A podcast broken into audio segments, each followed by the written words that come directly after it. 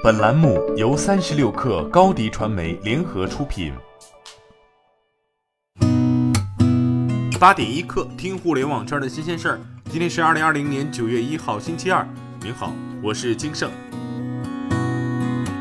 三十六氪独家获悉，在线教育品牌猿辅导即将完成新一轮十二亿美元融资，老股东腾讯、高瓴和博裕资本都参与了这一轮融资。交易将于近期完成交割。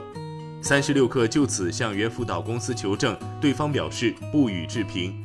如果消息属实，本轮融资完成后，猿辅导的估值将超过一百三十亿美元，一跃成为全球估值最高的在线教育独角兽公司。消息人士透露，OPPO 近期进行组织架构调整，一加手机创始人 CEO 刘作虎回归 OPPO，担任 OPPO 高级副总裁。公司产品线总负责人，目前尚不清楚刘作虎回归后一加手机将何去何从。不过，OPPO 内部人士表示，如果刘作虎回归 OPPO，可能更多是考虑 OPPO 系旗下三大手机品牌 OPPO、一加和 Realme 的协同问题。手机市场进入存量博弈时代，自家品牌之间要尽量减少互相伤害。在进入中国大陆市场一年后，Costco 的扩张又有了新动态。这次的目标指向了深圳，Costco 与深圳政府签署总部经济发展合作协议，双方就设立 Costco 华南总部及开设仓储式会员店等开展合作。Costco 华南总部项目涵盖两万方 Costco 大型购物中心、二百一十米高甲级写字楼、五星级酒店，配建一所七十二班九年一贯制学校和两所幼儿园，是整个片区最高端的综合体项目。小红书昨天发布八月健身创作者荣誉榜，以当月涨粉量、粉丝互动量、视频播放量为核心指标进行排序，选出了最受用户欢迎的十位红人和十位新人。国际健身博主帕梅榜拉居红人榜首，奥运冠军吴敏霞来到小红书刚满三个月就位居红人榜第五。此次二十位上榜的创作者中，女性超过三分之二，超过三成创作者分享了有关体态训练的内容。近期，PP 体育正式发布了全新的内容开放平台 PP 号，目前已经对外开放注册入驻。官方介绍称，PP 体育将投入更多的平台流量资源，采用智能算法配合人工推荐，扶持优质创作者。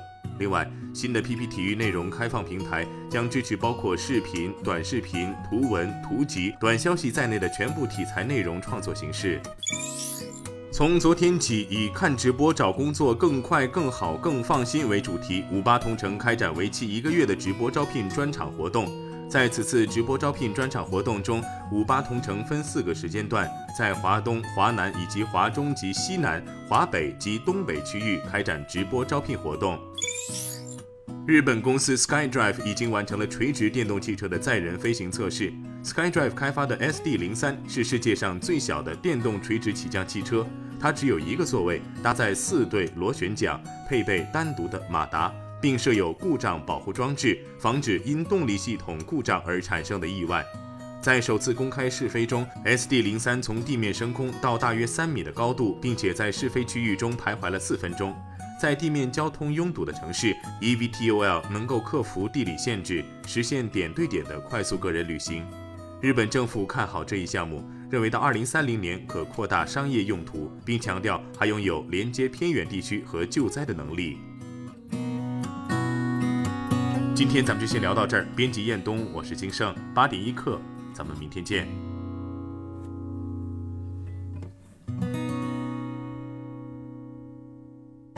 欢迎加入三十六氪官方社群，添加微信 baby 三十六氪 b a b y 三六 k r，获取独家商业资讯。